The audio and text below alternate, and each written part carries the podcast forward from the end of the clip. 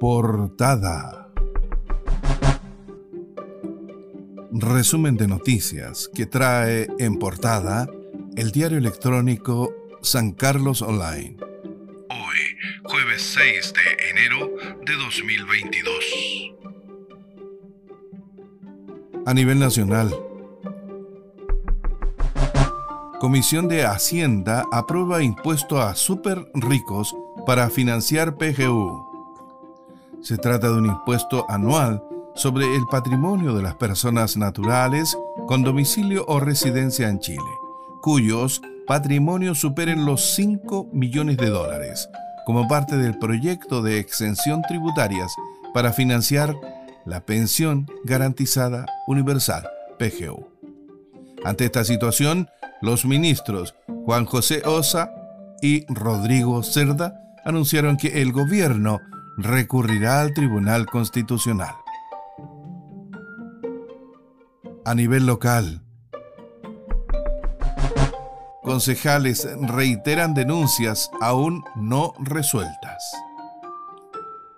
Llama la atención que temas como el mal estado de las veredas en San Carlos, las cucarachas y las carpas en la plaza, vehículos estacionados en veredas, la escasa oferta programática para la juventud, la falta de basureros, luminarias encendidas durante el día, el caso de una persona que vive sobre la vereda en calle Riquelme, los microbasurales, la falta de luminarias en calles caleteras, el pésimo acceso a la posta de Cachapual, sean denuncias recurrentes en el Consejo Municipal por parte de los ediles, sin que las falencias y problemas encuentren una solución hasta ahora.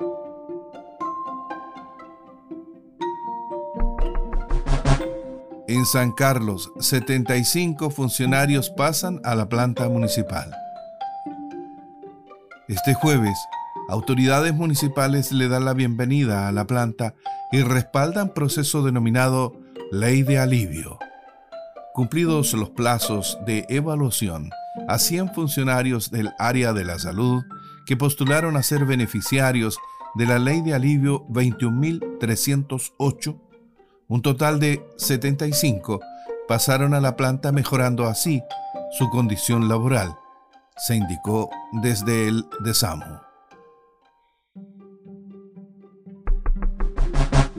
Seis promesas deportivas sancarlinas fueron seleccionadas.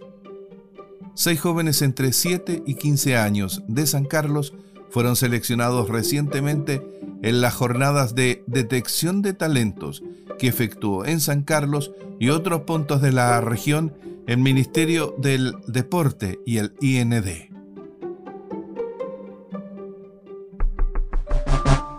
Familia de soldado muerto en Arica se reúne con autoridad militar.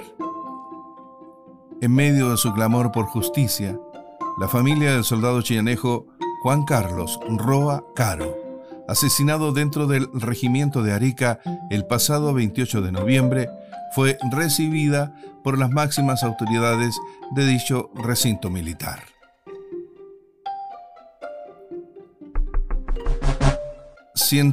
mil personas serían los primeros en acceder a una cuarta dosis en Ñoble.